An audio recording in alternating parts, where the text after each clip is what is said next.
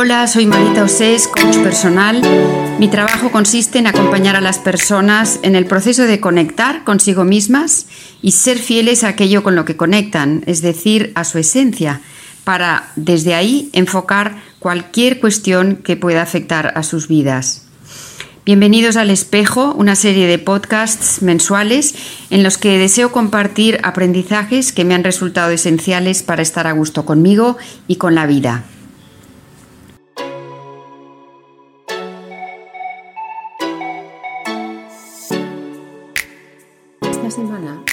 Una mujer joven que está iniciando una relación sentimental que anhelaba hace tiempo, confiesa que antes de decir algo o hacer una propuesta a su compañero, mentalmente anticipa cuál podrá ser la reacción de él y modula, incluso a veces retira, lo que pensaba decir o proponer de acuerdo con ese sondeo mental que ha hecho.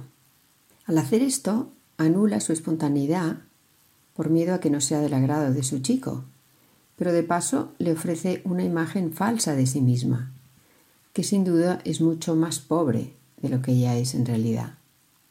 Yo diría sin temor a equivocarme que su ser espontáneo, auténtico, es infinitamente más atractivo que la joven complaciente y cauta que ella le muestra por miedo a estropear la relación. Pero hasta que ella no se convenza del enorme valor que tiene ser ella misma, no logrará ser una mujer libre en su relación con él. Estar pensando siempre en si lo que voy a decir o hacer va a ser del gusto o no de mi pareja, es ofrecerle el control de mi persona sin darme cuenta. Y este sin darme cuenta es lo más peligroso del caso, porque me acostumbro a vivir conectada únicamente con lo que desea la persona que tengo delante por miedo a perderla, pero entonces me desconecto de mí misma. El miedo es lo contrario al amor, porque el amor es confianza, y aquí es importante la confianza en que tengo derecho a ser amada tal como soy. Aunque mi mente y mis creencias heredadas o lo que yo he vivido en mi casa pueden decirme que amar es la permanente adaptación a los gustos y a las necesidades del ser amado por encima de los míos hasta, olvidarme de mí, vamos a poner en cuestión esta idea en realidad probablemente está fuera nuestro aprendizaje a temprana edad. ¿Cuándo dejaste de ser tú? ¿Cuándo te amoldaste tanto a las exigencias o a las expectativas de tus adultos que perdiste tu autenticidad? ¿Cuándo aprendiste que siendo auténtica no serías amada, aceptada, aprobada? Pues podría ser que ahora estuvieses repitiendo ese patrón sin que sea ya necesario una no se da cuenta y se va disolviendo, olvidándose de quién es, y va encarnando un personaje al gusto de su pareja a fin de no poner en riesgo la relación. Pero al disolverme estoy dejando de darle información de quién soy y cómo soy en realidad. Si me disuelvo, no me ve. Si no me ve, se, se relaciona con la imagen que proyecto, no con la persona que realmente soy. Cuando alguien que nos interesa no nos ve, de hecho esto también nos ocurre cuando una no nos ve, no se ve a sí misma, acabamos sintiéndonos invisibles y sin saber quién somos. ¿Por qué es tan importante escuchar nuestras necesidades y nuestros deseos? Porque nos definen y renunciar a ellos, supuestamente por amor, es renunciar a nuestra esencia, es ocultarla innecesariamente. Me doy cuenta que a las mujeres en general, hablo en general, nos cuesta más tener bien definidos nuestras necesidades o deseos, porque estamos acostumbradas desde pequeñas a supeditarlos a las necesidades y deseos ajenos. Es lo que aprendimos de nuestras madres y ellas de nuestras abuelas y así hacia atrás, durante generaciones. Supeditar siempre tus decisiones a las reacciones que prevés que va a tener tu compañero de camino, comporta una renuncia a tu soberanía personal. La tarea del amor no es renunciar. A tus necesidades, a tus deseos, a tus intereses, sino reconocerlos y encontrar la manera creativa de compatibilizar los de los ambos miembros de la pareja. Así, ambas personas se enriquecen con aquel aspecto del otro que, aunque no comparten, lo respetan.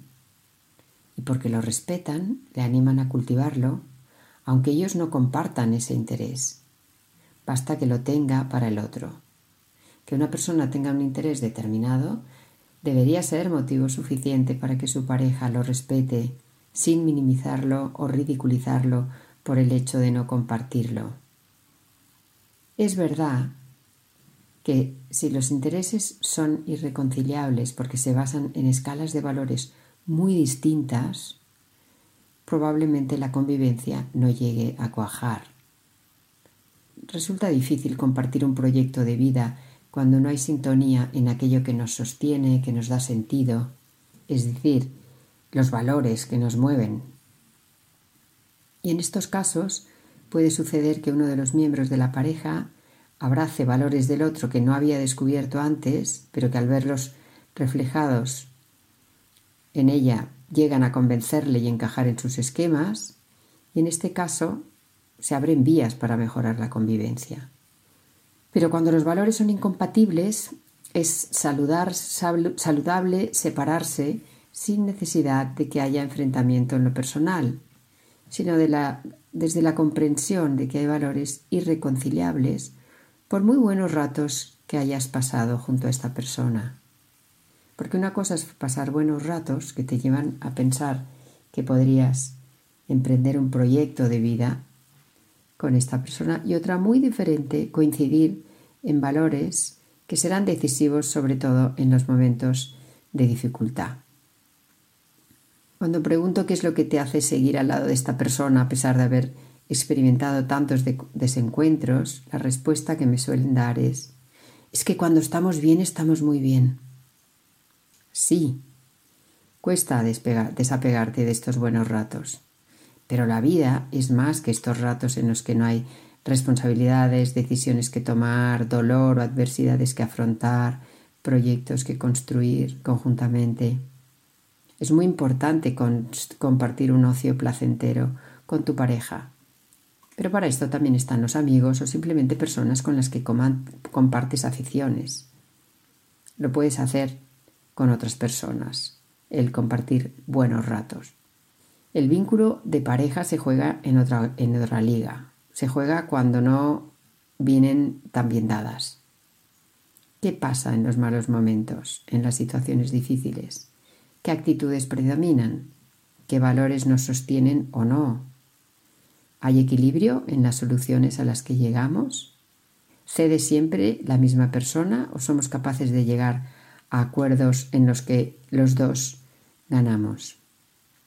Para atravesar estos momentos, poder ser fiel a una misma, a uno mismo, sin que ello atente contra el vínculo, es fundamental para que la pareja no solo sobreviva, sino que alcance su pleno sentido.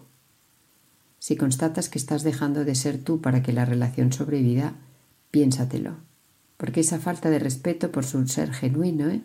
por tu ser genuino, puede acabar convirtiéndose en resentimiento, envenenar la relación.